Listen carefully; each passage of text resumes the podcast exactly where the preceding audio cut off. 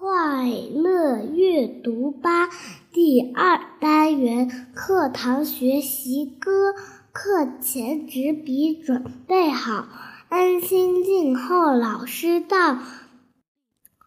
直到门前喊报告，遇有疑惑多请教。上课听讲要专心，老师提问快思考。发问答问先举手，发言之前先想好。别人发言莫打岔，自己发言声儿高，坐姿端正精神足。常言积学以储宝，《弟子规》人不闲，勿事搅；人不安，勿话扰；人有短，切莫揭；人有私，切莫说。《弟子规》不力行，但学文。长浮华，成何人？但力行，不学文。任己见，昧理真。清明节的小故事。清明节来到了，妈妈问我：“天资，你知道清明节的故事吗？”我。摇摇头，妈妈说：“我来给你讲吧。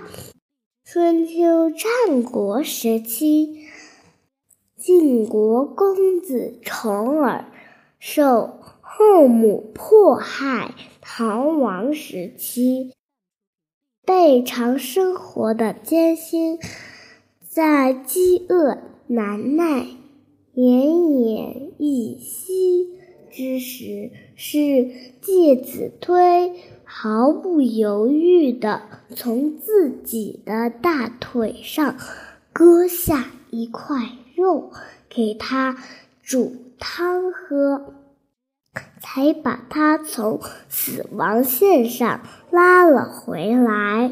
后来，重耳回到晋国，做了国君。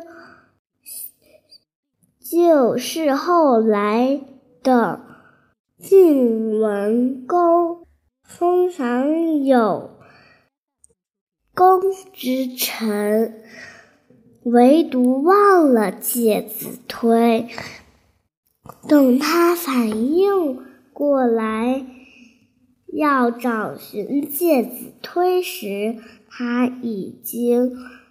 带母亲隐居绵山，虽经众人再三邀请，但是介子推铁定心不肯出来。晋文公无计可施，只好用放火烧山的办法，逼其下山。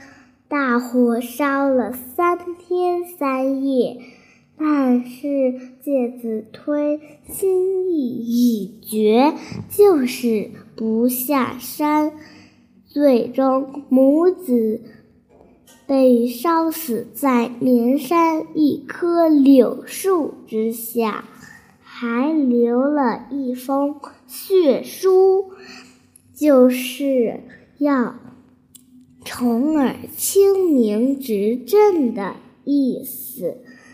为了纪念介子推，晋文公下令把绵山改为界山，把放火烧山的这一天定为寒食节，享誉全国。每年这天。禁忌烟火，只吃寒食。第二年，晋文公领着群臣素服徒步登山祭奠，表示哀悼。行至坟前，只见那棵老柳树死树复活。晋文公望着复活的老柳树，像看见了介子推一样，他敬重地走到跟前，真爱地掐了一下枝，编了一个圈儿，戴在头上。祭扫后。晋文公把复活的老柳树赐名为清明柳，又把这天定为清明节。这就是清明节的来历。妈妈说，我们又在电脑上看了故事，姐姐。讲的清明节的传说。